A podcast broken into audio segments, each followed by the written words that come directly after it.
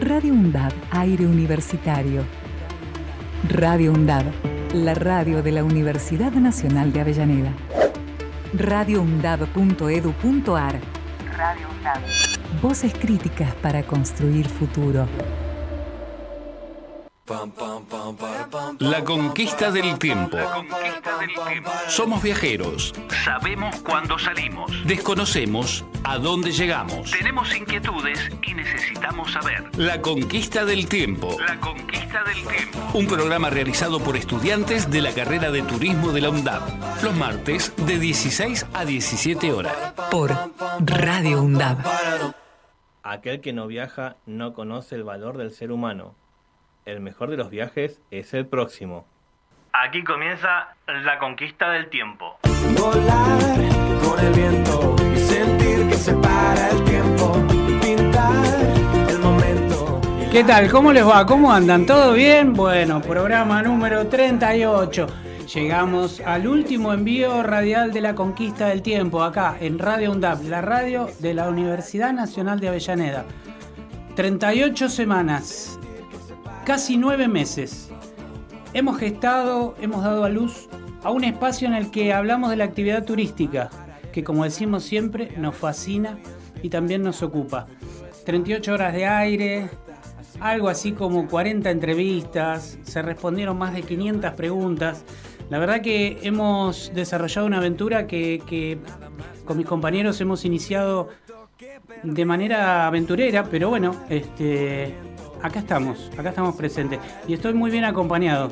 Estoy con Noelia Giorgi, trabajadora docente y no docente de la UNDAP, coordinadora de contenidos de Radio UNDAP, profesora universitaria y magíster en comunicación. ¿Qué si, Noelia? Hola Alberto, ¿cómo estás? Un Bien. placer estar acá. Gracias.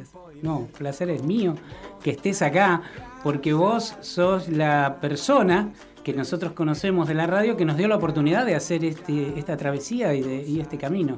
Y la verdad que, si bien mis compañeros todavía no están, en algún momento van a aparecer, este, la verdad que para nosotros fue hermoso, hermoso. Es una posibilidad que da la universidad y que y vos sos la persona para nosotros, así que gracias.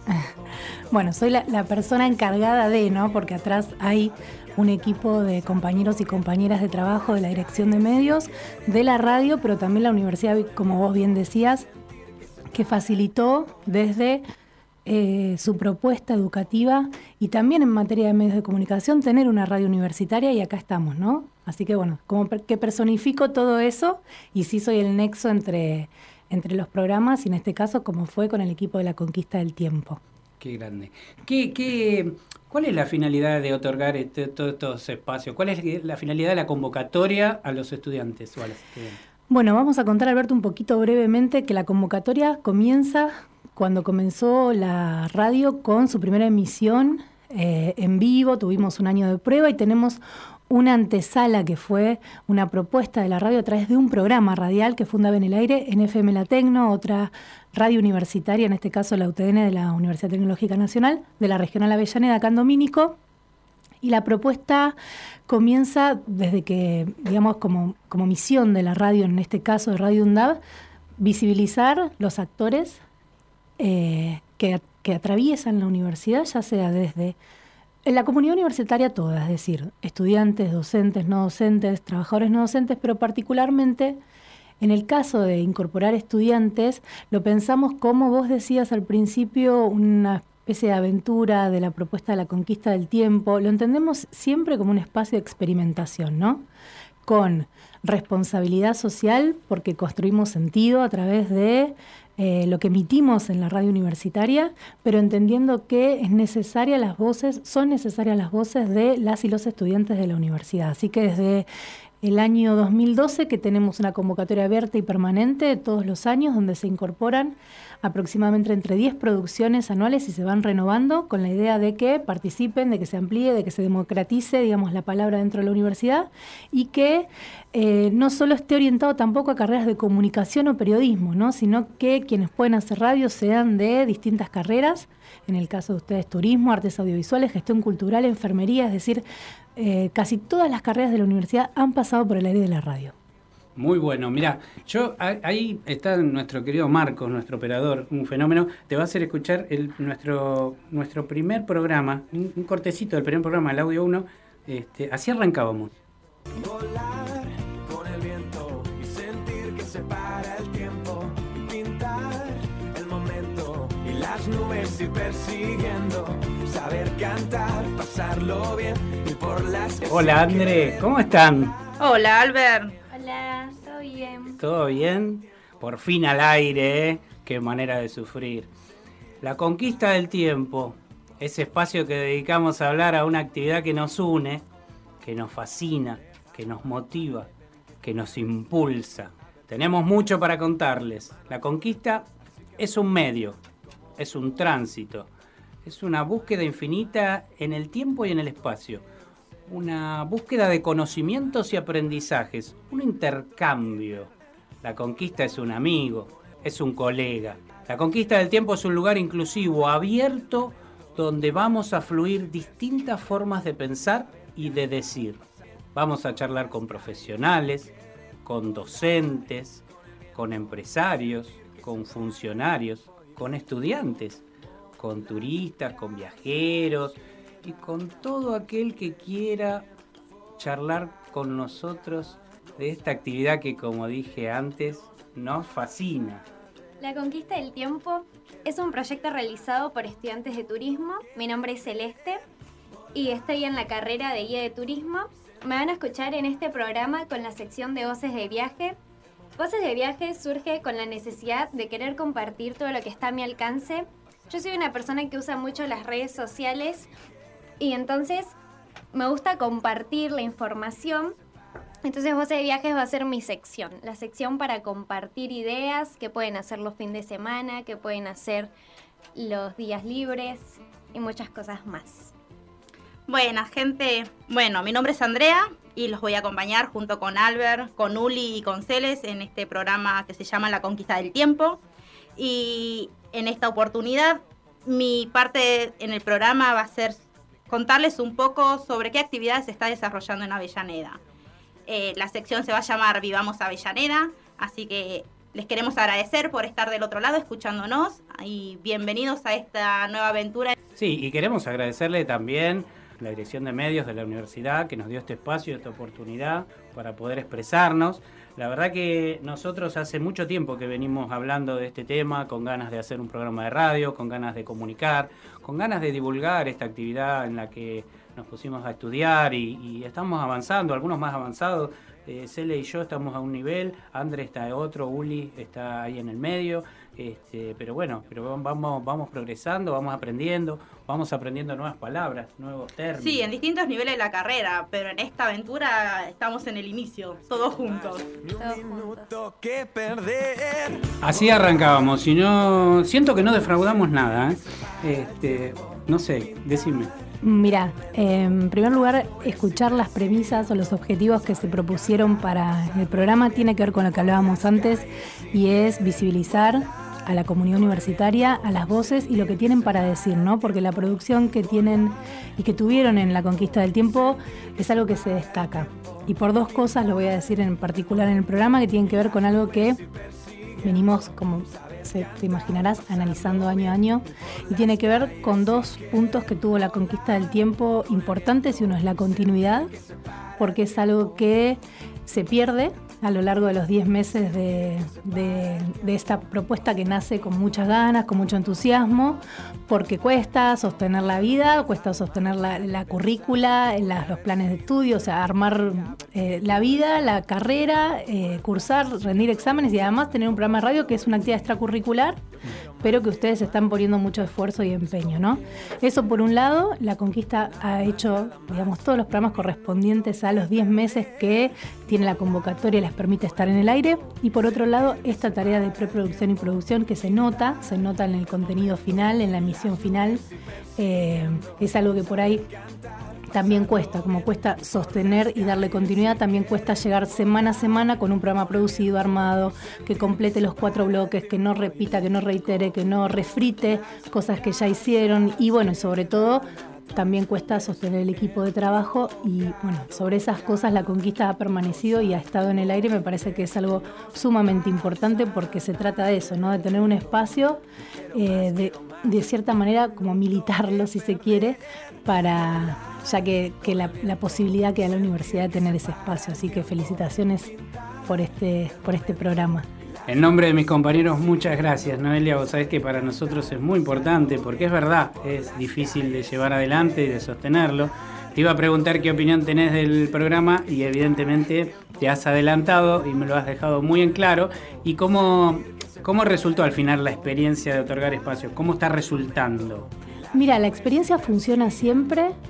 Eh, funciona tanto para quienes vienen con una intención de tener una primera experiencia radial eh, para quienes escucharon el audio anterior, eh, vamos a explicar un poco de qué se trató eso, ¿no? Ustedes planearon su apertura de programa, es decir, de qué va el programa, los segmentos, las secciones, los locutaron, y eso implica eh, tener una idea integral de lo que es hacer un programa de radio, excepto la consola, que es el espacio que tenemos, en este caso por un trabajador técnico profesional no docente de la universidad, el resto del armado y producción del programa, como la emisión en vivo, lo hacen íntegro, ¿no? Entonces me parece que eso es una experiencia que se llevan los estudiantes, como ya dije antes, sin necesidad de estar orientado al periodismo o a la comunicación, sino en el marco de la oralidad, de poder expresar contenidos coherentes, eh, con una mirada crítica, con, un posicionamiento también y sobre todo qué mensaje eh, transmitir, ¿no? En la radio universitaria, que no no es menor. No es menor, no es menor. Mira, yo te digo, compartimos y aprendimos sobre el desarrollo y la evolución de esta temática que es turismo para nosotros. Sin duda, el turismo visibiliza el ánimo social de una comunidad local en cada uno de los destinos que se llaman destinos turísticos. Así que para nosotros es muy importante. Por eso, si bien hablábamos de turismo, lo vinculamos siempre a, cada localidad y a cómo vive esa comunidad, que para nosotros es muy importante. Este, tratamos de ser lo más federal que pudimos, eh, llegamos bastante. Y, en todo esto que la, radio de UNDAP nos facilitó en tu persona y en la dirección, este, además de la tecnología, nos dio una persona como Marco Bralo Cisterna, nada menos que, yo le digo manos mágicas, ¿eh? manos mágicas, Marcos, este, que nos ayudó un montón a preparar, a, elaborar, a hacer los, los, como se dicen, las cortinas, los cierres, las aperturas, nos aconsejó. Y, lo vamos a escuchar. nosotros queremos que la voz de Marcos se escuche. Así que yo te invito, te despido para que sigas con tus actividades. Gracias Noelia, gracias por todo este año. Fue espectacular, es hermoso, me lo llevo en mi corazón, me lo llevo en mi alma. No me olvido nunca más de todo esto. Este, y obviamente este, lo viví. Este, pero bueno, te invito a que tranquila escuches una pequeña entrevista que le hicimos a nuestro querido Marcos. Gracias Alberto, me quedo. Bueno, en nuestro último programa de la conquista del tiempo, eh, vamos a charlar con una de las personas que nos ayudó a llevar adelante esta aventura de manera, de manera permanente, de manera constante y, y asistiéndonos todo el tiempo. Estoy hablando nada más y nada menos, te cuento, André, de Marcos Bralo Cisterna nada menos que Manos Mágicas, este, nuestro operador. ¿Cómo estás, Marcos? ¿Cómo andas? Hola, hola, acá poniéndole la voz y el cuerpo al último programa. Qué grande, qué bueno, qué bueno escucharte, qué bueno, este, qué bueno que, estés con nosotros. Hola, André, ¿todo bien? Todo bien, Albert, ¿cómo estás? Bien, todo bien. Bueno. Bienvenidos, Marcos. Gracias, gracias. Bueno, Marcos, contanos un poco de tu función. ¿Cómo, ¿Cómo se desarrolla la función de operar una radio y nada menos que en una universidad? Y van pasando distintos proyectos, diversidad de estudiantes. Está bueno, el, vas viendo los trayectos curriculares un poco de cada carrera, aprendiendo de, las distintas modalidades, de formas de, encarar las cursadas, las franjas etarias de distintos tipos de estudiantes que han venido. Eh, por ejemplo, de turismo, eh, hubo varios programas, por suerte hay buena, buena onda con la, gente de turismo que se acerca, eh, y, pero cada uno tenía su impronta, su, manera de encarar las temáticas de, de turismo. Claro, porque la- las horas que ofrece la radio para los estudiantes son para todas las carreras. Exactamente, sí, de enfermería, de audiovisuales, de periodismo, de, de distintas carreras han venido, por eso me, me gusta, me, me van abriendo el mundo, ¿viste? Van- voy aprendiendo con las entrevistas, con los mismos informes que van haciendo.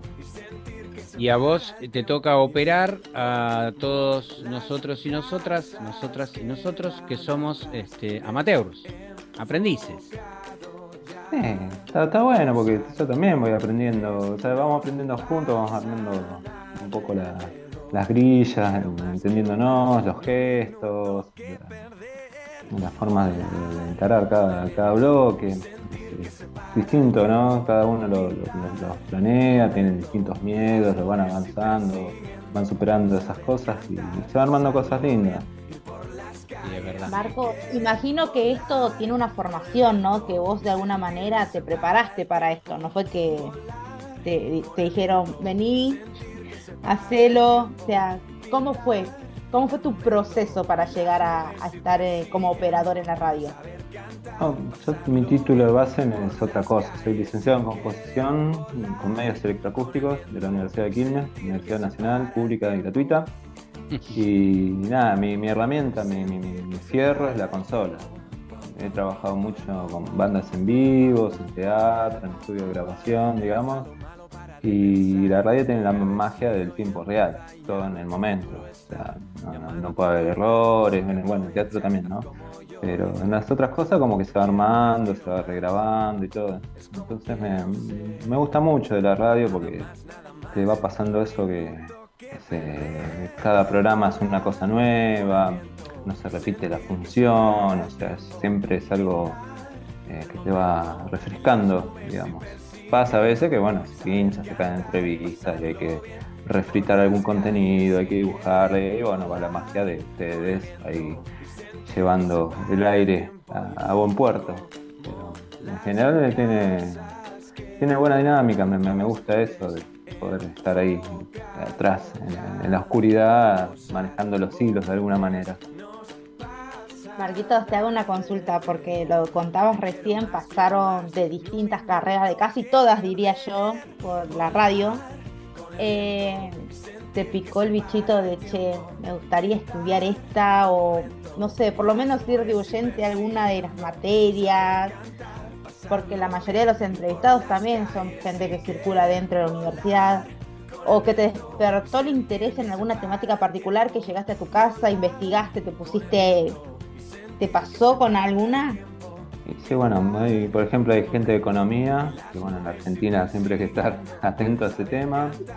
Eh, con turismo me pasa de, hallar con las entrevistas. Me, me queda con una de, un guía de que fue a la Antártida y contaba todas las peripecias. Se le, había caído se le cayó el celular al agua, así que está su celular ahí congelado en el fondo del mar y, y esas cosas. ¿eh? Y sí, pero de todo, de, de- de audiovisuales, a mirar alguna serie que han recomendado. Y de todo se va aprendiendo, por eso yo voy aprendiendo, la verdad es que les voy enseñando un poco, tengo como una tarea media de docente, no, no- no- explícitamente, pero sí explicándole que no se ponga nervioso, que presenten tal cosa, que cierren de tal otra, cómo hacer un gesto para ir a una tanda, un tema musical, cerrar, un poquito de acompañamiento, pero es un ida y vuelta. Ellos muchas veces también, después me, me- me pasan datos, me pasan alguna info y sigo sí, investigando siempre, que pueda, siempre viene bien. Justo te acordaste de la primera entrevista, mira vos, en la del primer programa, la de Albano Gribaldi.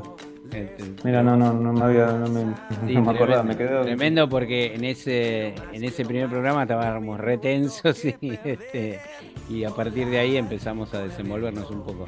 Decime una cosa, ¿te gusta viajar, Marcos? Me gusta, me gusta, me, cuesta ahora con, con toda la vorágine de haber sido padre hace poco. Ah, mira. Pero, pero he tenido viajes eh, medio mochilero, ponele hasta Bolivia. Y, pero sabes que los que más me gustan son los que sufren, de alguna manera sufrir eh, pues le pongo el cuerpo, salí en bicicleta un par de veces a bicitren, me fui a Epecuén, a San Ah. Pedro, Ah, bien, a. Chascomús, digamos, como el tren hasta lo más cerca que me dejaba el tren y de ahí, bueno, hasta lo que den las piernas, a pedalear, mm, 50, 60, 80 kilómetros por día y llegábamos, metemos carpa, después seguíamos otro trayecto y como que esos fueron los, los viajes que más me quedan marcados. Uno también de- que hicimos de Villa Gesell hasta Miramar, ese fue más improvisado, en una bicicleta playera por la ruta 11, con todos los camiones pasándonos cerquita. Pero esos, esos viajes que después me dolían las piernas son los que realmente después me quedaron más marcados. He tenido viajes lindos a, Patagonia, llegué hasta el Bolsón, digamos. eh, viajes también educativos con la, con la escuela secundaria. He tenido a a, Mendoza. eh, viajé también mucho a Tandil que tenía familia. Pero te digo que, esos viajes que hice en bicicleta me, me marcaron por esa como la, la- la autosuperación. o sea, es medio una manera de, salir adelante, no sé, de, poner la, la memoria en blanco en la ruta, frenar un arbolito, a tomar una botella de agua, descansar, estirar las piernas y seguir. Esos me, marcaron más. O sea que eh, todos los viajes que a vos te gusta hacer son autogestionados, eh, planificados por vos, pensados previamente o, en el momento, pero te gusta, no, no, no dependés de una agencia de turismo ni de... Sí, siempre traté de esquivar, o sea, esas cosas. Bueno, buenísimo, Marco, te conocimos un poco más. André, no sé si te quedó algo pendiente. Eh, No, nada más, Albert. Eh, simplemente agradecerle porque estuvo en todo, en todos los programas. Músicos en vivo. Hoy nos acompaña el trío Brilla Diamante, ¿eh? Marcela, Nahuel y el Chango. Tres artistas de primer nivel. Adelante, adelante.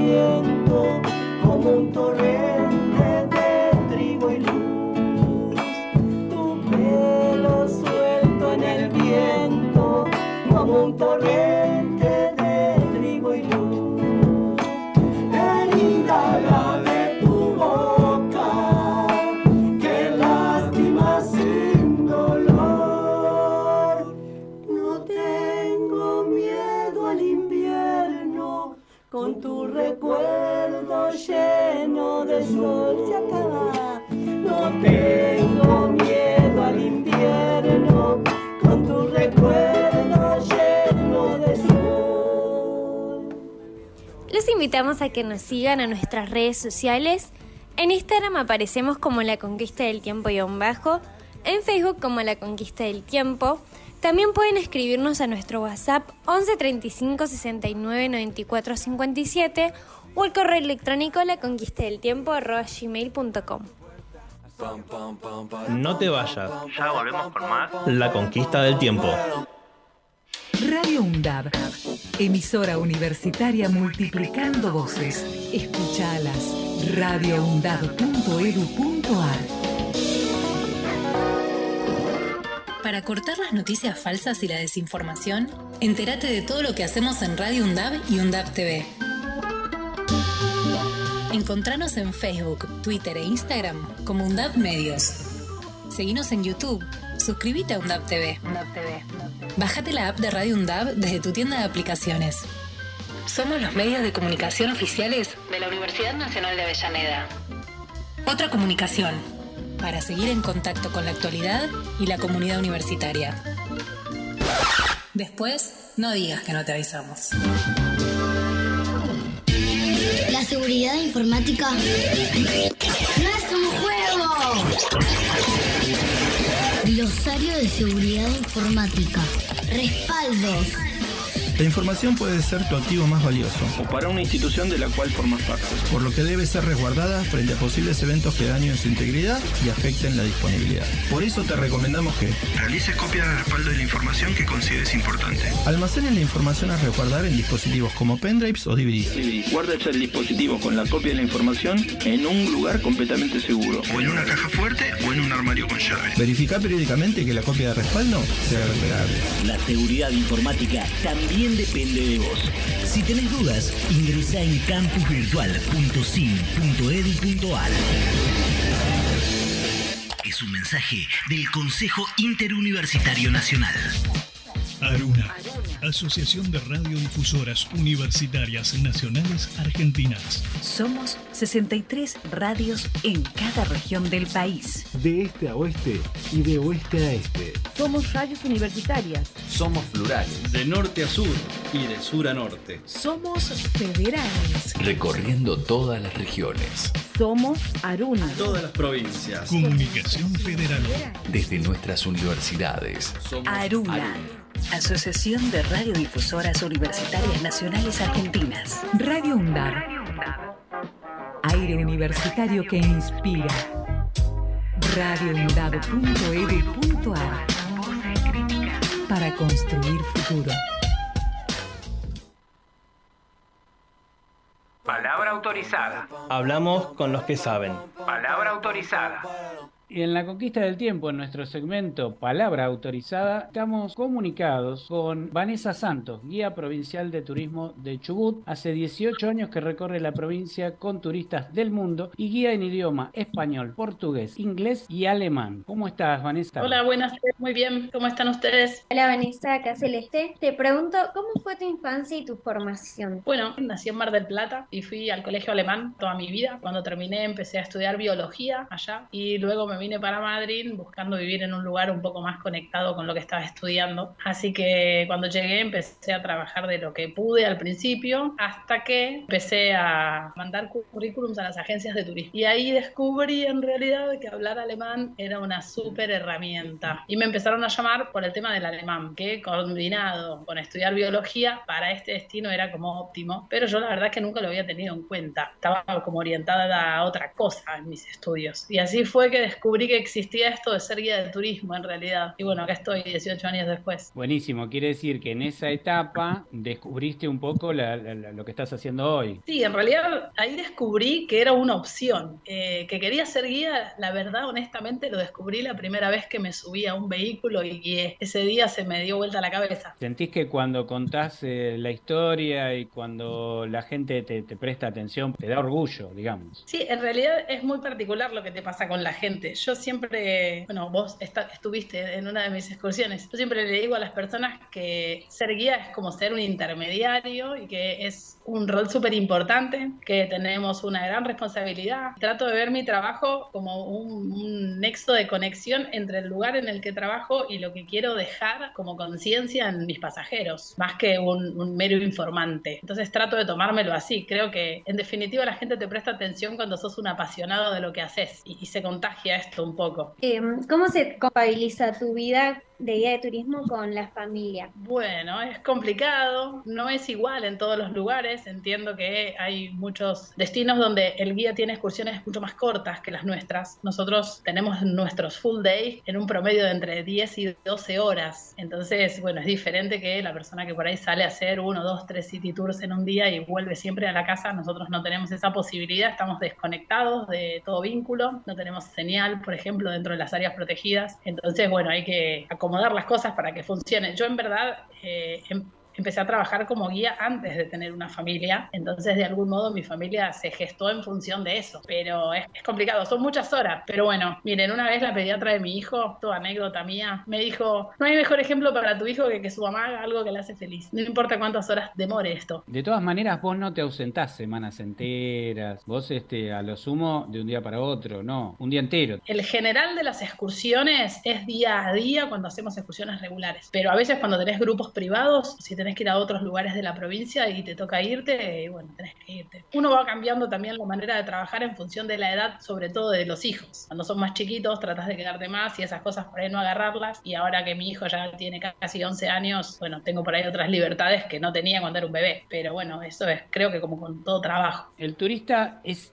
todo el mismo? ¿El visitante es todo el mismo? ¿O el argentino, el local es un estilo y el extranjero es otro? En realidad, las personas son todas distintas, sin importar de dónde vengan. Yo creo más en una diferencia entre nacionalidades que entre nacionales o extranjeros. Porque igual de diferente que un argentino es de un alemán, lo es un chino de un inglés. Y sin embargo, son ambos extranjeros. Entonces, creo que gran parte de nuestro trabajo es poder de alguna manera conocer un poquito la idiosincrasia de cada país para tener por ahí una mejor conexión con cada tipo de pasajero. Uno hace un chiste y no le causa gracia a toda la gente, depende de dónde viene. ¿no? Este tipo de cuestiones que uno tiene que tener afiladas y que las vas afilando a medida que vas trabajando. O, esto es importantísimo, a medida que vas viajando a estos lugares, a estos lugares que después te mandan gente y conoces de qué cosas ellos se ríen, qué es lo que, por qué lado entrarles. Esto es súper enriquecedor. Para un guía viajar es fundamental. Ah, vos tuviste la oportunidad de visitar eh, países eh, de habla alemán, de habla en inglés, de habla en portugués, tuviste la posibilidad. Todo lo que pude y viajo todo lo que puedo. Es No, está parte de mi vida viajar o trabajar con quien está de viaje. Pero sí, la cuestión cultural es muchas veces mucho más importante, incluso te diré que con alguna gente hasta mayoritaria en, en nuestro trabajo con respecto a, a lo local. Gente, todo bien con las ballenas, todo bien con los pingüinos, pero hay gente que viene a que vos le cuentes, le muestres tu cuestión cultural. Entonces, esto es muy importante. Eh, Sí, eh, eh, sí. es más importante que lo que ven. y a veces sí, a veces sí, porque no siempre es óptimo, ¿no? Uno que trabaja en un, en, por ahí cuando la gente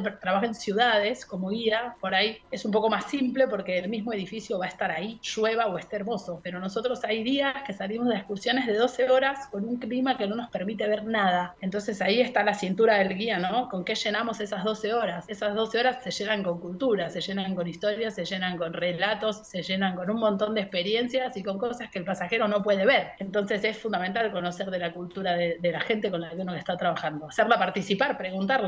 Sí, recién aprovechando que dijiste lo de pingüinos, Alberto me contó que hacen caminatas por pingüineras y te quería preguntar cómo es la experiencia de caminar por ahí y qué sienten las personas al pasar por ahí. Bueno, eh, hay como tres tipos en general, ¿no? Tres grupos distintos de, turistas, por decirlo de una manera. El turista que viene de las grandes ciudades y que son las primeras veces que sale y nunca tuvo contacto con un animal y alucina, porque claramente de pronto viene de un lugar donde hay miles y miles de millones de autos, bicicletas, motos, personas y de pronto hay, nada, alrededor son únicamente pingüinos y es algo que es formidable, es algo indescriptible para ellos. Todo, no solamente ver el pingüino, verlos, escucharlos, olerlos, todo lo que implica caminar en una pingüinera, miles de cuidados y de cuestiones a las que no están acostumbrados, de alguna forma anticiparse como guía para que ellos lo pasen bien. Después tenés los turistas que viajaron mucho, conocen mucho y nosotros tenemos la suerte de tener un país increíble y así tengamos turistas que hayan ido hasta la luna, se quedan fascinados cuando visitan la Argentina, entonces eso también está buenísimo. Y después tenés las personas que, bueno, que vienen como sin esperar nada, sin expectativa, como que no saben muy bien dónde vienen, que eso pasa mucho también, y hay que ponerlos un poco al tanto de qué es lo que van a ver, pero creo que en general la gente, el contacto tan directo, tan así, 100% con la naturaleza, es impactante para todos, porque es imposible que no te mueva en alguna parte, los tenés muy cerca, estás ahí con ellos, y viendo además momentos muy particulares, ¿no? El pingüino apareándose, el pingüino saliendo del cascarón, eh, el pingüino alimentando a su pichón, ¿no? Cosas que son conmovedoras para cualquier persona. Entonces, estar tan cerquita en un lugar así es realmente, es buenísimo. La gente se queda sorprendida, es Sí, mismo, gratificante. mismo el tránsito por los senderos, que ellos respetan el cruce, esperan, este, hasta que no parás, ellos no cruzan. Sí, para las personas también es eh, muy chocante, somos de por sí, ¿no? Muy avasalladores, tener que uno frenar para que el pingüino pase. Esto, este poner a la gente en otro plan, en otro rol, también está buenísimo para la. Es una herramienta valiosísima que tenemos los guías. No podemos ir así encima de todo. Tenés que frenar, tenés que respetar, no podés gritar, no podés llevarte cosas, no podés, bueno, pobre yo, Alberto ya lo vivió yo, me la paso diciendo todo lo que no pueden hacer, pero en realidad eh, se trata de, de una única cuestión que es el respeto. Si uno es respetuoso, es un observador pasivo, es maravilloso lo que hay para ver. El ámbito donde vos trabajás es la provincia de Chubut, ¿verdad? Toda su extensión. ¿Y vos sentís que tanto del Estado provincial como nacional, o sea, turismo o, o- nación, están presentes en el territorio? Bueno, es como todo, están presentes en, en muchas cosas y en tantas otras creo que, que podría estar más. Hay como muchos grises en algunos lugares que a veces son un poco complicados en cuanto a lo que tiene que ver diferentes cosas. No sé, desde guías monotributistas, que no tenemos por ahí ningún acceso a ninguna cosa casi, eh, o una jubilación que ya sabemos todos cómo va a ser, tenemos por ahí 12 horas por día, ¿no? Y, y es nuestra única entrada y es un trabajo tan exigente. Eh, hasta, bueno, no sé, arreglar las rutas o no tener señal en los caminos. Todo esto es parte de, de la planificación y parte de la infraestructura que uno como guía a veces tiene que cinturear también. Cuando la gente por ahí nos pregunta, che, ¿y acá si pasa algo? Uf, eh, que tienen que ver con, con la infraestructura y que desde luego están atravesadas por nuestro, nuestro estado, seguramente. En realidad, por ahí eh, uno puede no tener acceso a, a un medio electrónico de pago, pero bueno, hay que informar también al pasajero de que esto es así. Porque si uno va preparado, bueno, no pasa nada. El tema es cuando no venimos preparados, cuando no nos avisa o cuando la información que estuvimos leyendo no había esta data ahí y entonces el pasajero llega y como que no tiene ni idea. En general siempre resolvemos de alguna manera, pero sí es real que hay muchísimos lugares que más allá de que uno pueda pagar o no pagar, no vamos a dejar a nadie sin comer. La realidad es que nos ha pasado de, de que la gente coma sin pagar y que después nos hagan transferencia a los guías, los guías les llevamos la plata del restaurante. O sea, siempre lo resolvemos de alguna manera, la realidad es así. Pero más allá de esto, eh, pueden sí ocurrir situaciones importantes en las que se necesite una comunicación, en la que se necesite un teléfono y ahí es donde pasan las cosas, ¿no? Son lugares que tienen con qué hacer. Por ahí no, no está la obra, por ahí no está la antena, por ahí la telefónica no puso la, la estructura, la- la- el equipamiento, pero con qué hacerlo no me cabe duda que hay. La voluntad es la, priorizar qué cosa es lo más importante. No, no creo que sea algo tan difícil, pero bueno, es como, como la eterna remada, ¿no? Con algunas cuestiones. Claro, porque en Puerto. Madryn tanto las ballenas como los pingüinos son eh, un atractivo a nivel internacional muy fuerte. Enorme. Una temporada, bueno, hablábamos cuando vos viniste acá, que nosotros estamos empezando a recibir gente en julio, a veces hasta en junio, y tenemos una temporada que nos trae hasta abril. Entonces es larguísima la temporada de trabajo, para hacer que no es un destino cultural, ¿no? Claro. Uno va, entonces, bueno, es muchísima la gente que viene y desde luego es muchísimo el dinero que ingresa. Eh, ¿Coincidís con la expresión que dice la experiencia turística enriquece la cultura del viajero argentino y fortalece su identidad nacional? Totalmente. No hay mejor eh, propaganda que la persona que fue a un lugar y ni hablar si encima es de ese mismo país y recomienda este lugar. Nuestro rol en, en cierta forma como guías es lograr que el pasajero te vaya diciéndole a todos los que conoce que tiene que ir a Madrid, en mi caso porque es Madrid, ¿no? Porque es fantástico. Y culturalmente siempre que viajemos nos va a enriquecer porque conocemos gente, porque conocemos lugares, porque aprendemos cosas nuevas, comemos comidas que no habíamos comido, entonces siempre es un aprendizaje, sí, totalmente. Sí, a mí me impresionó cuando vos en la excursión, cuando arrancamos el viaje a Punta Tombo, que vos sabías que íbamos a viajar un largo rato y comenzaste a hacer un recorte de, de la historia, que te fuiste pero bien lejos y contaste lo que era todo ese sitio, toda la Patagonia. Fuiste tan didáctica, pero me quedó tan claro por qué no hay arquitectura, por qué hay tanto petróleo. Lo que pasa es que esto es como la maestra, ¿viste cuando vos vas a la escuela y la maestra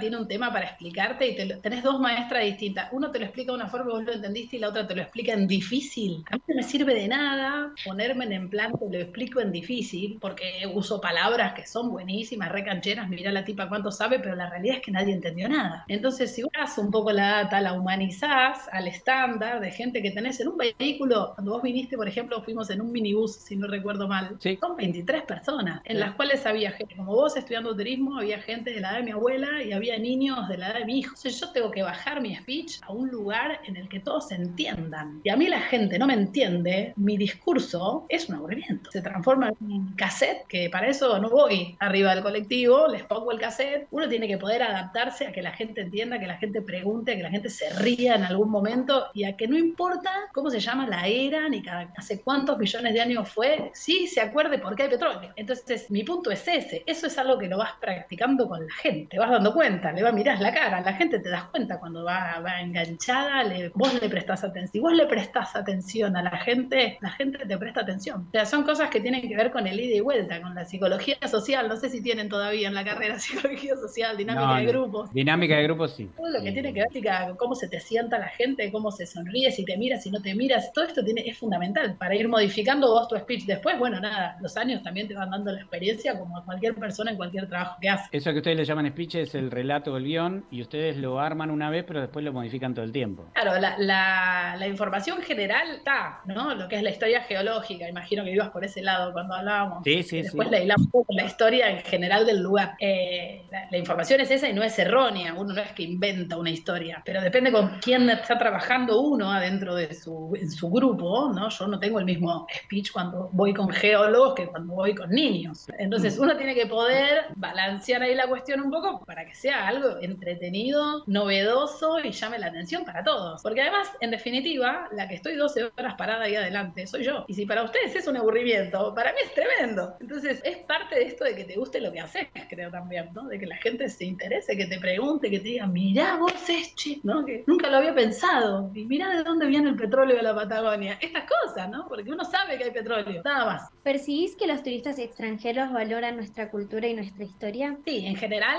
volvemos un poco a lo mismo. El valor a nuestra cultura, a nuestra historia, te la da quien te la relata, ¿no? Si yo le resto importancia a nuestra historia, ¿cómo voy a pretender que ellos le- a ellos les importe? Eh, pero en general, el turista extranjero viene muy ávido de aprender y de preguntar eh, sobre todo cosas de nuestra cultura y de nuestra historia. La clase de mate, fundamental. ¿Cómo hacemos un asado? ¿De qué lado ponemos la carne? ¿Cuánto antes la salamos? ¿Qué hacemos mientras tanto? Todas estas cosas culturales para ellos son fantásticas. Es lo que no conseguís en un libro o en el Google, ¿no? Lo que vienen y ven de uno. Es, eh, para ellos es súper interesante, sí. Claro, Sí, toda información que ellos no puedan haber investigado en Google. Claro, porque vos- ahora es como que uno con la compu o con el celu tiene acceso a un montón de información, pero la realidad es que vos podés tener acceso a un montón de cosas, pero la realidad de tomarte un mate con el guía y el chofer, hasta que no te pasa, no, no la podés googlear. Esas cosas, ¿no? Lo, lo que se sale por afuera, vuelvo a nosotros, trabajamos en un destino que es totalmente salido de todo lo que tiene que ver con lo virtual. No tenemos ni siquiera señal ni wifi en ninguno de nuestros recorridos. Entonces, todo lo que se vive ahí es viéndote, ¿no? Y, y con la experiencia ahí somos una experiencia. Todo el resto, bueno, Sí, sale es así, son, son, tiene que ver con los olores, es lo que les decía la pingüinera, ¿no? Los olores, los ruidos, las cosas que no las podés googlear. El viento en la Patagonia, ¿no? El viento, ay, el viento, el viento. Todo el mundo viene y sabe que hay viento, hasta que le toca un día de viento y dice, ah, mirá lo que era el viento acá. Y bueno, estas cosas son así. Tal cual, incluso me acuerdo, regresando a Madrid, nos mostraste las capas geológicas en un relieve de la Tierra, donde se veían claritos los- las capas geológicas. Sí, y nos hiciste mucho hincapié en mirar eso porque era patente, ¿no? Sí, sí, las cosas están ahí, uno tiene que saber dónde mirar. Bueno, Vane, muchas gracias, muchísimas A gracias. ustedes. Este, vamos a seguir en contacto, queremos seguir a- aprendiendo y preguntando. Este, Celes, nos estamos viendo. Dale. Este, y bueno, seguimos en contacto. Gracias, muchas gracias, Vane. Hoy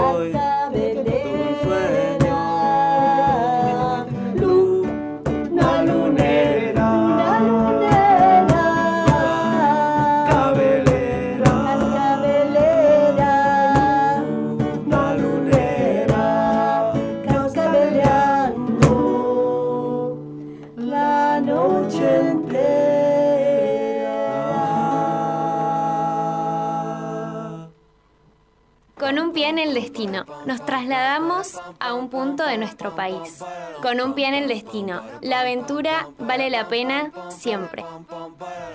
La conquista del tiempo se trasladó a Ushuaia, la ciudad más austral de nuestro país.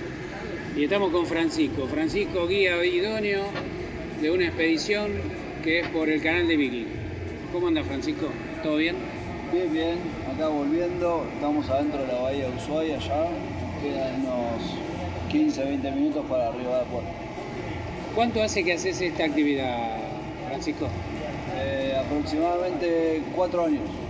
Cuatro años. ¿Y, y cómo fue que te viniste a, a laburar acá en este, en este, en esto? Eh, comencé vendiendo los tickets Bien. para hacer las excursiones eh, de navegación acá en Canal Beagle, pero al poco tiempo ya me di cuenta que quería estar arriba del barco y no en tierra. Ok, ok.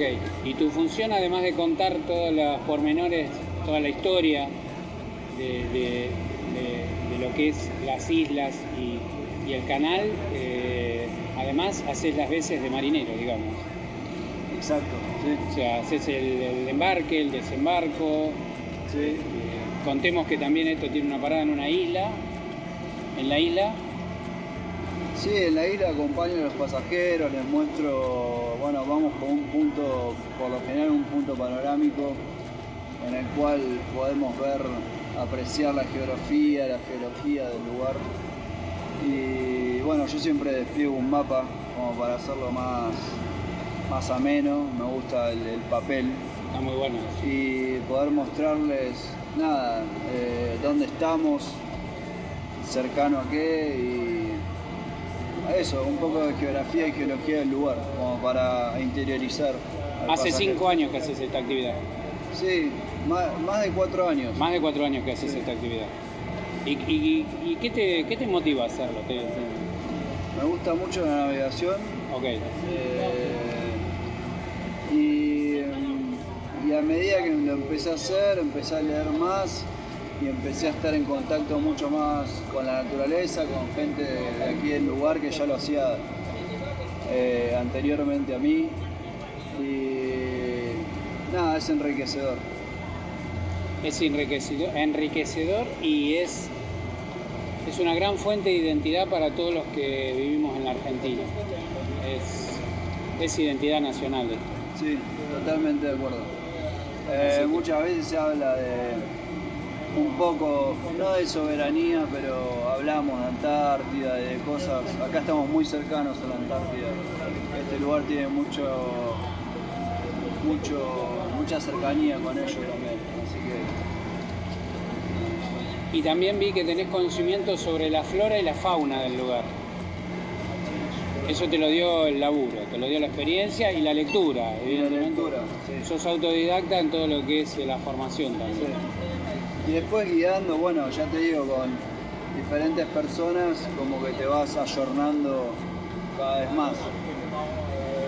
Es una travesía de tres o cuatro horas que, que tiene estos movimientos de la embarcación que para vos eh, los de hoy son mínimos, sin embargo da la sensación de que son importantes. Vos me dijiste no corremos ningún tipo de peligro. No corremos ningún tipo de peligro. Y el movimiento de la embarcación se da cuando salimos de la zona de islas y de la bahía. No, en realidad eh, el, el viento predominante acá que nos puede llegar a perjudicar es el sudoeste, el que viene de- del Pacífico. Ese es el viento predominante y más fuerte acá en Ushuaia. Buenísimo. Sí, puede llegar a haber vientos fuertes norte, pero los podemos sortear yendo pegados a la costa, de Tierra del Fuego, entre las islas. Francisco, muchas gracias. Gracias por, por tu laburo. La verdad que a los porteños que, que estamos tan lejos nos llena de orgullo que haya gente como vos laburando en, nuestra, en nuestro país. Bueno, a mí me llena de orgullo que los argentinos empiecen a poder conocer su país. Está muy bueno. Gracias. Bueno, seguimos en Ushuaia y ahora estamos con Ezequiel. Ezequiel es el capitán del Chetotín, ¿no? La embarcación que nos llevó a hacer esta expedición. Hermosa expedición por el canal de Beagle. ¿Cómo estás, Ezequiel? Bien, bien. ¿Todo bien? Sí, buenísimo. Bueno, somos de La Conquista del Tiempo, un programa de radio de la Universidad Nacional de Avellaneda. Contame, ¿cuánto hace que haces esta travesía? Y algo así como 20 años. 20 años. ¿Siempre con el Chetotín? No, con No, otros barcos. Con otros barcos. Otras empresas, Este- otros barcos. ¿Este cuánto tiene? Este es del 97 el barco. Está acá desde el 2000, 2000 y corto, 2006, 2007. Bien. Es una embarcación para 10 personas, es un paseo interesante de 4 horas, con servicio de bar. Eh, contame, ¿qué te motivó a hacer esta actividad? No, tenía otro trabajo anteriormente y como siempre navegué, se me dio la oportunidad de trabajar haciendo lo que uno más o menos le gusta, de estar afuera y eso. Así que me motivó el tema de poder laburar con la naturaleza, primero que nada, y navegando. Y después la gente. ¿Cuántas salidas diarias tenés? Y hago dos por día. Dos Sí, por día. está bien, sí. Dos por día en temporada. Sí. Bien. ¿Y la gente por qué? ¿Te, te interesa difundir esto a nivel nacional e internacional? Sí, me interesa que la gente aprenda cositas nuevas, que se contacte de una manera un poquito diferente con los animales, y eso, eso me interesa, ¿no? Como generarle, a- a- además del paseo en sí mismo, ¿no? Que es todo, pero también generar cierta conciencia, sobre todo a la gente más grande. Incentivar la preservación. Claro, principalmente eso. Creo que el turismo sirve mucho para eso, ¿no? ¿Te ayuda la... sé cómo es acá el organismo de turismo a nivel Ushuaia? Sí. ¿Te ayuda? Sí, sí, sí, sí. ¿Sí? sí, normalmente eh, han, han habido, por ejemplo, cuando estuvo todo parado y eso, han, han habido algunas ayudas y demás. En época de pandemia, por ejemplo.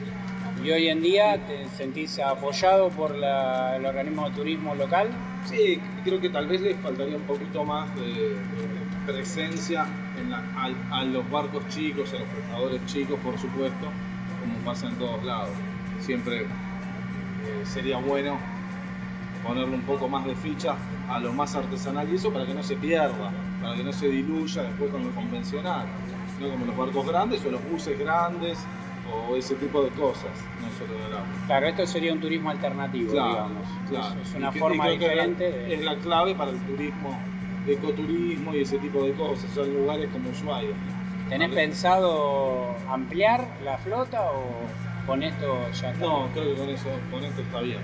De hecho, la idea es más trabajar más con velero, con motores chicos, reduciendo, viste, emisiones, todo la- el, el rollo. Nosotros cuidamos mucho eso. Nos importa mucho que todo eso esté, esté ok. Menos- mientras menos contaminado, mejor. Bueno, contemos que estamos llegando a puerto y vas a tener que hacer las maniobras de amarre, por lo tanto te vamos a dejar. Gracias Ezequiel, muchas gracias. Y bueno, vamos a seguir en contacto. Dale, buenísimo. Gracias. todo lindo. Gracias.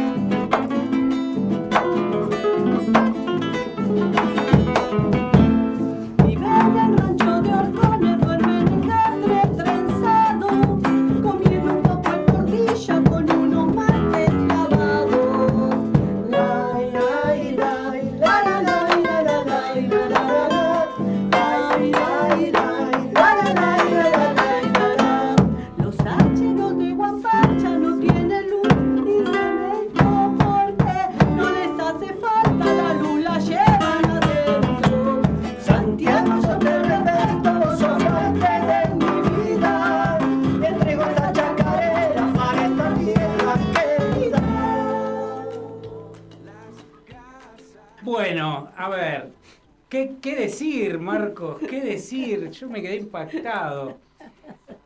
Marcela, acércate a uno de los micrófonos, tranquila, no mucho, igual lo toma bien, lo toma bien. Contame qué es Brilla Diamante. Bueno, Brilla Diamante es una agrupación de músicos que nos conocíamos eh, desde hace mucho tiempo, pero por esas cosas de la pandemia nos empezamos a vincular desde distintos eh, lugares. Por ejemplo, Nahuel Bogado, gran músico de- de- del barrio, él estudia, es un, ser de luz, es un ser, es el hombre que tiene la, la música en todas las partes de su molécula, digamos. Bueno, él era mi profesor y después con el tiempo, eh, cuando vino la pandemia de mi compañero, le preguntó si quería hacer, eh, eh, hablar con nosotros una banda. Y así fue, ¿no? Eh, bueno, y con respecto al Chango Pucci, éramos, nos conocíamos de chiquitos, no nos vimos durante muchísimos años, cada uno con su familia, cada uno con su vida. Después él se había separado, después yo me separé, eh, éramos amigos y tocamos juntos porque yo tenía a una amiga con la que tocaba, o sea, no era él de mi formación, no estaba con mi grupo, pero sí nos invitaba a tocar o cuando nosotros tocábamos lo invitábamos. Entonces íbamos así eh, por la vida hasta que, bueno, cada uno él se había separado, yo después me separé. Y en pandemia eh, empezamos a armar esta, esta vida ¿no? de, de proyectos, de proyectar qué vamos a hacer cuando termine esta pandemia que parecía eterna. Y así fue que nos juntamos eh, los tres, eh, todos con barbijo al principio. Después ya fue una banda, o sea que desde la pandemia que, que estamos así. Las dos, de las tres canciones que hicieron, dos son tuyas. Muy bien, contame. Bueno, las canciones, eh, hice como 20 canciones, eh, de las cuales 16 fueron a Sadaik, eh, o por lo menos eh, están en derecho Están de registradas, autor, están están registradas. registradas. Que también me ayudó Nahuel en eso, porque es todo un tema, ¿no? No, Registrar no, una bueno, pero hay que hacerlo, hay que hacerlo. Y bueno, me, me inspiré mucho eh, de poder eh, escribir, de poder eh, cantar, cosas que me salían muy de adentro, y cosas que iba mirando, porque al estar tan quieta en tu casa, y aparte, bueno, la chacarera esta que hice, la hice cuando vine de Santiago del Estero, de conocer el, el pago de mi papá. Yo no conocía a Santiago, esto pasó a los 25 años, 20 y pico, y bueno, cuando conocí Santiago fue un impacto muy fuerte por todo, ¿no? Por lo que implica, la gente quiere tanto a su tierra, y era una tierra hermosa, pero que no había agua en las casas, era un pueblo muy humilde, eh, no te- tenían solo una salita con nada, con una enfermera, no había ni siquiera cómo transportar a las parturientas. Y bueno, cuando volví de allá con todos los, los familiares que habíamos ido, pusimos plata cada uno y hicimos una, y mandamos para que pongan el agua, que era del cerro bajar una manguera gruesa y así fue llegando el agua a las casas. Ni más ni menos. Impresionante. Bueno, esa fue, por eso fue la Chacasanti. Y después los temas es que me inspira el hecho de estar eh, sensible a lo que va pasando, ¿no? Sí, sí, eso se nota no solo en lo que interpretás, sino en el modo que interpretás. Ah, bueno. Puchi, ¿querés decirnos algo? No, no. Bueno, muy contento de estar esta tarde. Hice lo imposible para llegar, estaba complicado. Pero llegaste. Pero llegué. Llegaste Llegué primero. bien, Sí, llegué bien. creo que yo. Sí, sí, sí. ¿Nahuel? Eh, bueno, buenas tardes. Eh, no, muy agradecido de estar acá, compartir con ustedes y bueno, pues siempre con Marci y Puchi. Así que como bien dijo Marcel, bueno, se formó en pandemia esto y bueno, sí, vamos para adelante. Sí, sí, sin duda que van para adelante. Yo quiero decir que a Puchi y a Marcela los conocí en un viaje a las unidades turísticas de Chapalmalal, este, un viaje de un centro de jubilados, donde, bueno, ellos no son jubilados, pero formaron parte. Ya sos jubilada. Sí, bueno, no se te nota. No se te nota para nada. Y, y tanto Puchi como Marce, más otros integrantes de- del grupo, que también hacían música, cantaban, le hacían serenatas a los chicos a la noche después de la cena. Este, porque claro, en las unidades turísticas de Chapalmalal van muchos chicos que no tienen posibilidades de ir de vacaciones y ustedes le hacían serenatas. Y lo tremendo fue, primero que les prestaban toda la atención, un nivel de concentración absoluto. Segundo que participaban, aplaudiendo, haciendo ritmo. Y tercero que les pedían otra y otra y otra. Y yo me acuerdo que no terminaban más de tocar. Sí, era muy lindo porque a la mañana o al mediodía te encontraban en el comedor y te decían, ¿van a tocar a la noche? Es buenísimo, es buenísimo porque nació como una inquietud de ustedes, pedimos permiso, nos dijeron que sí, obviamente, en el hotel, y ya después era, sí, hoy, hoy de vuelta, ¿no? Hoy hay show, ¿no? Hoy hay show. Este, esperaban más el show de ustedes que de, que de lo que organizaba el- la unidad turística de Chapalmalal. Bueno, antes de despedirnos, con media sorpresa más, como decía un programa que mirábamos cuando éramos chicos, este, yo le quiero contar, y no me saques del aire, déjame, hoy no tenés que poner música de cierre, ¿eh? sorpresa. Este, eh, yo para contarles en nuestro último programa que el Teatro Roma de Avellaneda eh, siempre tiene obras de teatro a precios muy, muy populares, ¿eh? entradas de 1.500 pesos, y si sacan tres espectáculos, les sale en total 2.500. Y hay, este fin de semana hay tres obras espectaculares, están agotadas las localidades, pero hay que prestar atención. Este, este fin de semana está la última sesión de Freud de, con Luis Machín y Javier Lorenzo, actores de primer nivel. Este fin de semana está La venganza será terrible con este el negro Dolina, Alejandro Dolina, y este fin de semana está Mauricio Dayú con El Amateur. Son obras de primer nivel que se pagan muy bien en teatros de la calle Corrientes, pero están acá en el Teatro de Avellaneda, en el Teatro Roma de Avellaneda, a 1.500 pesos. Y ya te digo, si sacás tres espectáculos, te sale 2.500. Y les quiero contar a todos los que están escuchando que este fin de semana, el viernes, se hace la Noche de las Embajadas, organizada, organizada por la Cancillería. Si entran a la página de cancillería.gov.ar van a encontrar el itinerario. Se pueden visitar el Palacio San Martín, la Embajada de Bélgica, la Embajada de Bolivia, la Embajada de Brasil, la de China, la de Colombia, la de Corea del Sur, la de El Salvador, Emiratos Árabes, la de Estados Unidos, la de España, la de Grecia, la de Hungría, la de México, Pakistán, Estado de Palestina, la Embajada de Panamá, Turquía, Uruguay, la misión de Liga de los Estados Árabes y la Casa Patria Grande. Yo les digo porque es un evento interesante organizado por Cancillería, o sea, por el Ministerio de Relaciones Exteriores, Comercio Internacional y Culto de la República Argentina, y es una linda salida, ¿eh? obviamente sin costo, ¿eh? obviamente se abren las embajadas sin costo alguno. Eh, último envío, último programa, cerramos el ciclo, cumplimos cumplimos ampliamente con todo lo que nos propusimos. Este, y acá mis compañeros que hoy no están, pero estuvieron sus voces, tanto Ulises Lisa como Andrea Franco y Celeste Borsella, que formaron parte de este, de este hermoso, esta hermosa aventura, ¿no?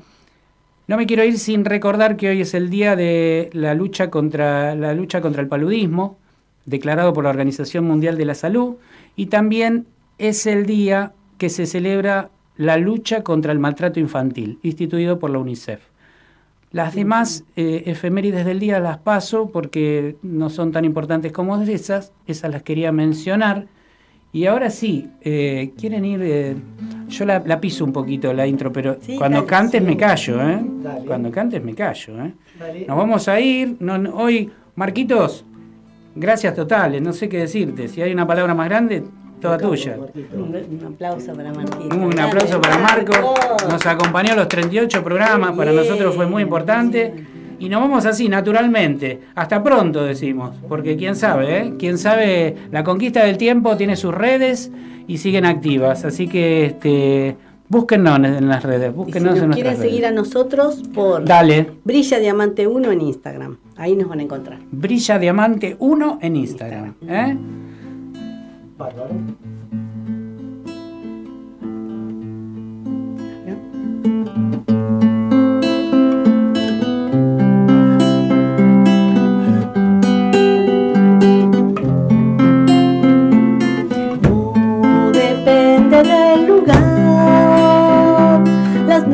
Bajan y el agua se va.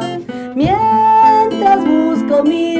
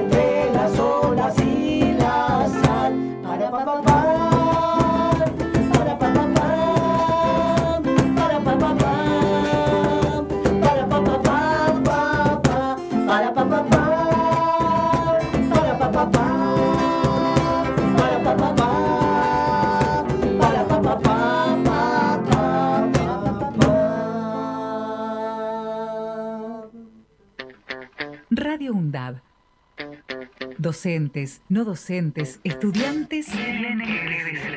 Radio UNDAB. Voces universitarias. Escuchalas. Escuchalas. Voces universitarias. Radio UNDAB. Radio UNDAB. Radio UNDAB. Emisora universitaria.